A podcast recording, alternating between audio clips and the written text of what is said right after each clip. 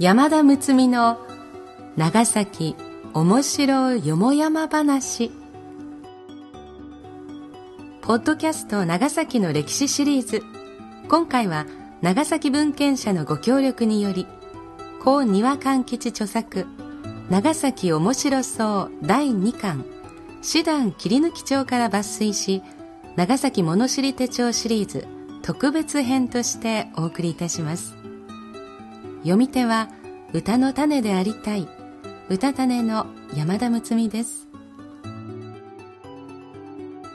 長崎おもしろよもやま話の配信は長崎市内で分譲マンションビバシティを展開中の東映不動産株式会社のご協賛により NOC 長崎卸センター NOCS 長崎卸センターサービスがお送りいたします。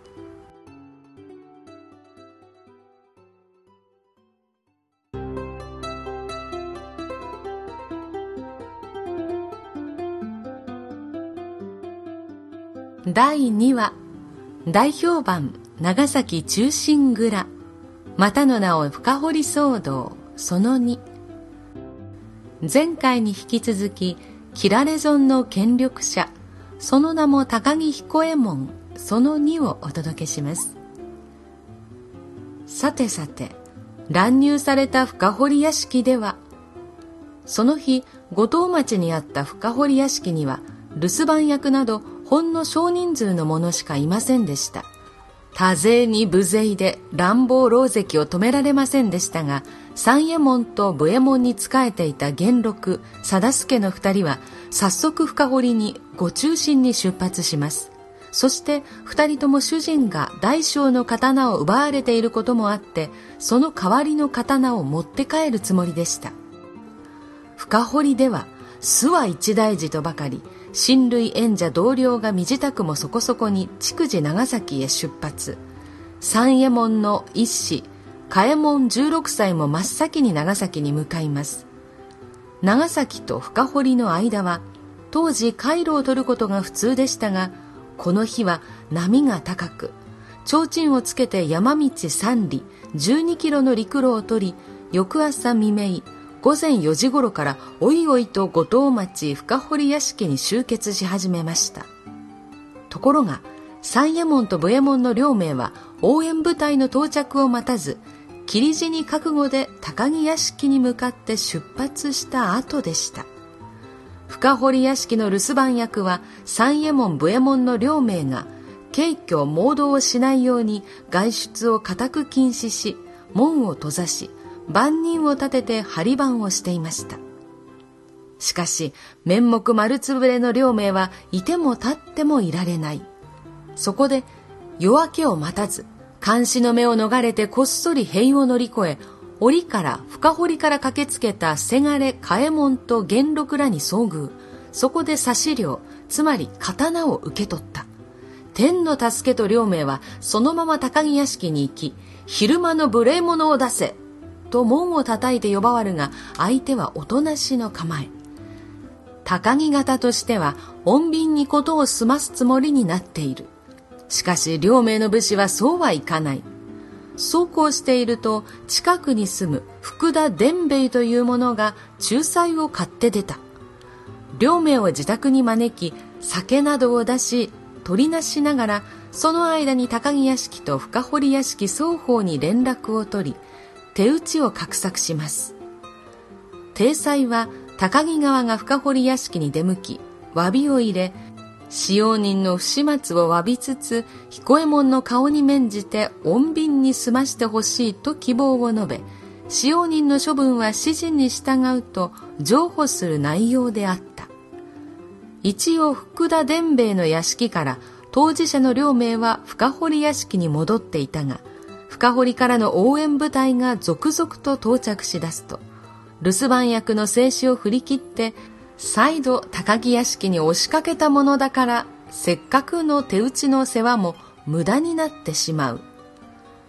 今回も門は閉ざされていたが今度は若い者も含めて10人ばかりが火星に来ている。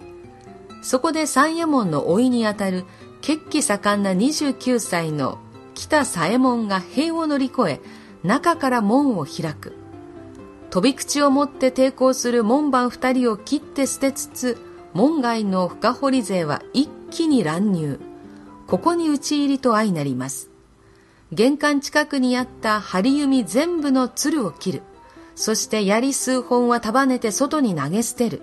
火鉢はしらすに伏せる。襖と障子は蹴倒したり取り払ったりする。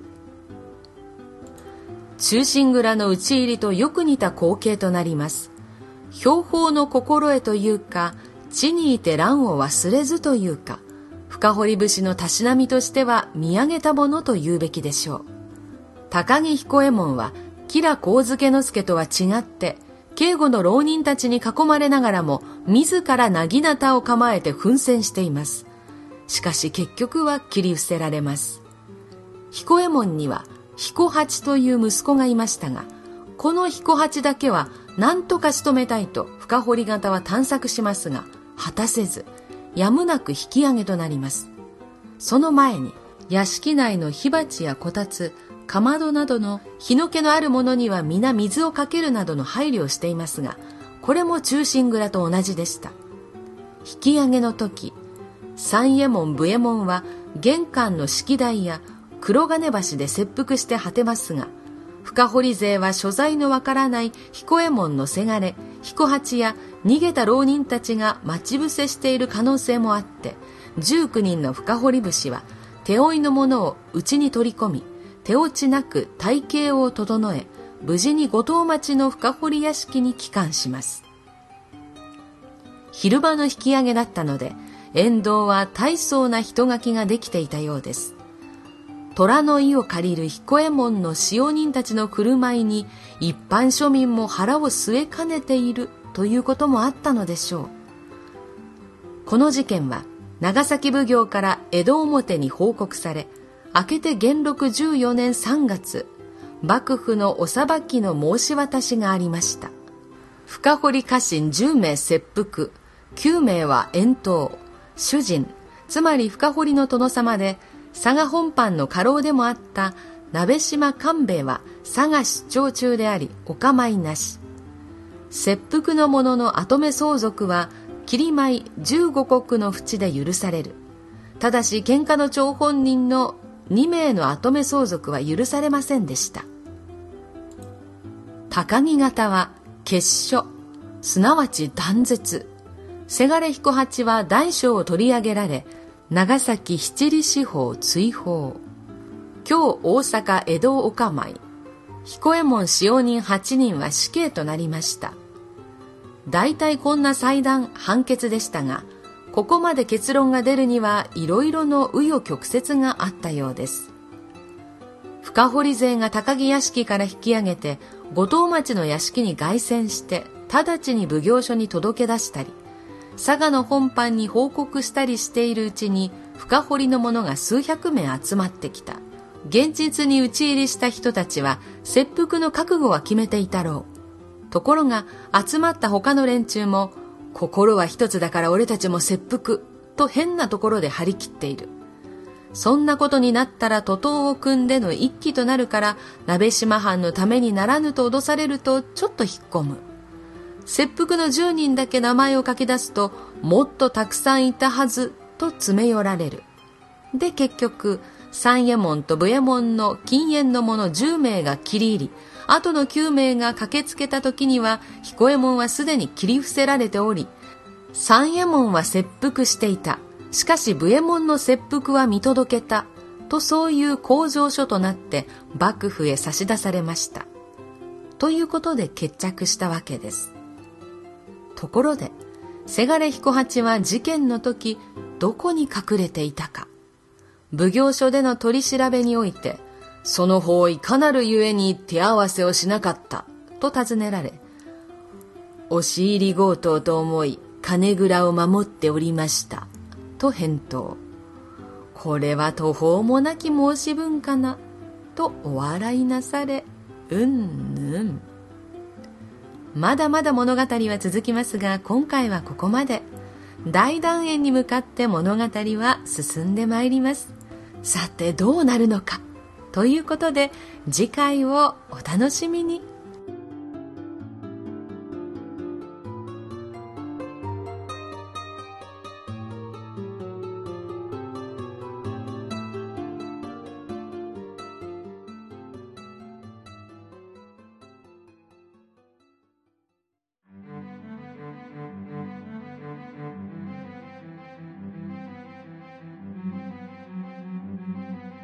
深掘り騒動その2いかがでしたでしょうか？私こんな風に詳しくあの深掘り騒動のことを知らなかったので読んでいてすごく面白かったです。途中であの間に入ってくださる方がいて一旦は引き上げているんですねお二人。だけどやっぱり大勢が駆けつけると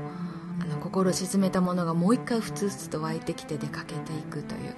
この辺のその感情の流れを何て言うんでしょうかね。追体験する思いもしましたけれどもやっぱりその武士というものがよくわからないのでうーんちょっと物語としてはこう読むことができましたけど実際の気持ちどうだったのかなというところには狭こう、うん、近づけてないような気もします。皆さんいかがでしたでしょうか、えー、これその3まで続きますのでぜひ聞いてください。この配信は東映不動産株式会社のご協賛でお送りしました。東映不動産株式会社は長崎市内を中心に70棟以上の分譲マンションビバシティマンションを展開しています。地域に根ざした地元の企業として安心安全快適な住まいを提供しています。東映商事株式会社株式会社ビバホームの各グループ会社との連携によりマンションの購入管理リフォーム売却まで住宅に関することすべてのサービスを提供しています。詳しくはウェブで長崎ビバシティでご検索ください。このポッドキャストは長崎卸センター長崎卸センターサービスがお届けしております。本文中差別または差別的とみなされかねない表現がある可能性もありますが著作者にはもとよりその意図がないことはもちろん長い期間出版され続けている書物であることなどから朗読用のテキストとして多少の言い回しの変更言い換え省略を行いつつも原作の遮奪な香りを残すべくほぼ原作に沿って朗読いたします。あらかじめご承知おきください。またこのポッドキャストに対するご意見ご指摘は nocs.e064.com まで電子メールでお送りいただければその内容のご紹介を当社ホームページで行い今後の配信の参考とさせていただきます。では次回までしばらくの間さよなら歌の種でありたい歌種の山田睦美でした。